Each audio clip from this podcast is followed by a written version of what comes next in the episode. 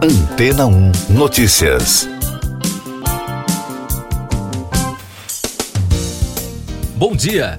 Uma reportagem da rede BBC revelou como a Suécia conseguiu estocar os resíduos nucleares acumulados por décadas, de maneira considerada completamente segura.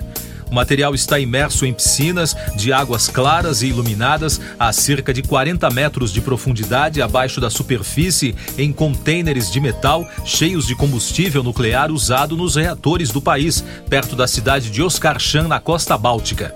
Essa estrutura é avaliada como mortal porque o conteúdo é altamente radioativo e, ao mesmo tempo, completamente segura abaixo da água, que forma uma barreira contra o vazamento de radiação. Dessa forma, os resíduos podem ser mantidos assim por décadas. A reportagem explica que a radioatividade intensa gera muito calor e esse tipo de material deve ser resfriado por longos períodos antes de ser transferido para qualquer outro tipo de armazenamento. O sistema sueco serve como exemplo para o resto do mundo sobre a questão do que fazer com o lixo radioativo.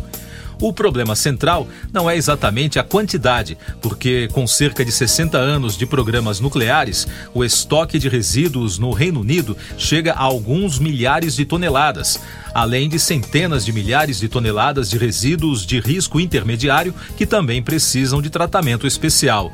O que mais preocupa os profissionais da área é o tempo. Segundo o professor Neil Hyatt, consultor científico dos serviços de resíduos nucleares do Reino Unido, a radioatividade leva muito tempo para decair.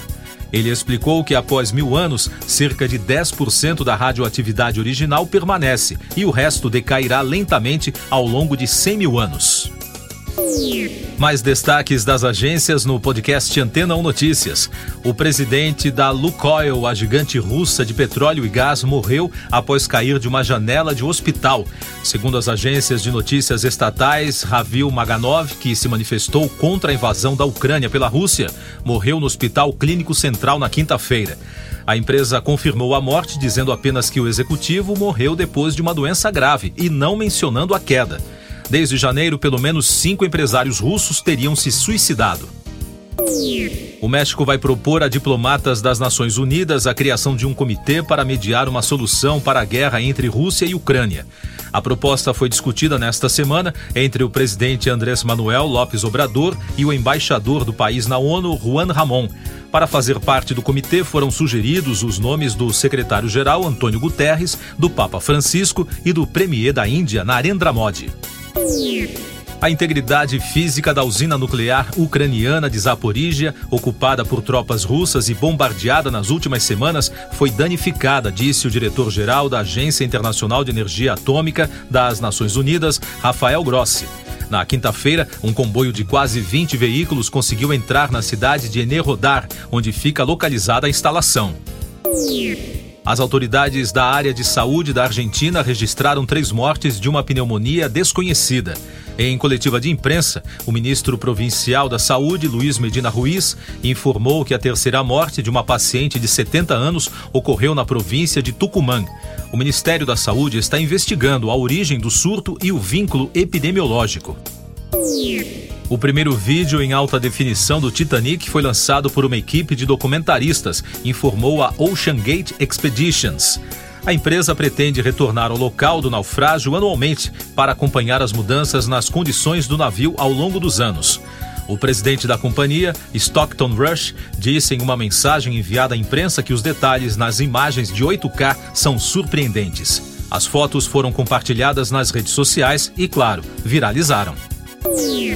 Eu sou João Carlos Santana e você está ouvindo o podcast Antena 1 Notícias com os destaques das principais rádios pelo mundo. Nos Estados Unidos, a Fox News informou que a cantora Madonna postou um vídeo no YouTube onde ela respondeu a perguntas e reconheceu que se arrepende de ter casado duas vezes.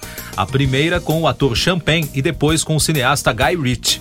As imagens são, na verdade, parte da campanha de divulgação de seu novo álbum, a compilação de remixes Finally Enough Love 50 Number Ones, lançada em 19 de agosto. O material celebra os singles que chegaram ao topo da parada americana da Billboard Dance Club Songs, desde Holiday de 1983 até I Don't Search I Find de 2019. Do Canadá, a rádio CBC informou que a cantora Avril Lavigne recebeu nesta semana uma estrela na calçada da fama de Hollywood. A artista de 37 anos, nascida em Belleville, Ontário, foi homenageada no momento em que seu álbum de estreia, Let Go, completa 20 anos. Graças aos singles Complicated, Skater Boy e I'm With You, a então adolescente de 17 anos se tornou um fenômeno pop em vários países. E de Londres, dois destaques da rádio BBC. O premiado comediante Dave Chappelle surpreendeu o público inglês com uma aparição inesperada no palco do Hot Water Comedy Club de Liverpool na última quarta-feira para um set não planejado.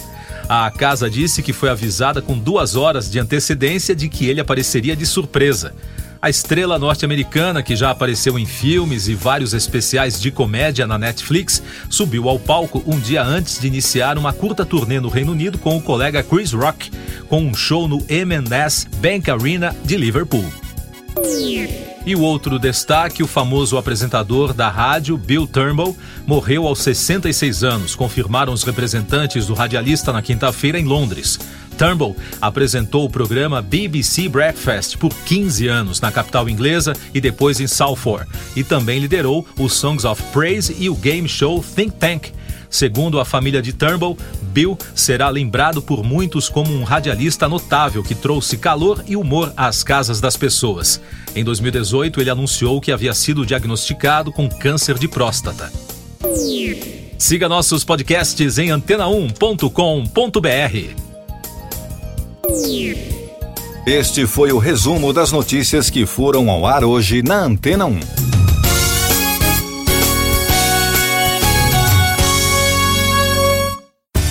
Depois de tanto conteúdo legal, que tal se hidratar com água rocha branca?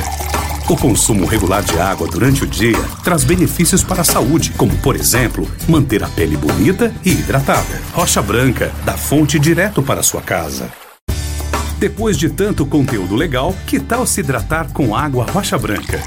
O consumo regular de água durante o dia traz benefícios para a saúde, como, por exemplo, manter a pele bonita e hidratada. Rocha Branca, da fonte direto para sua casa.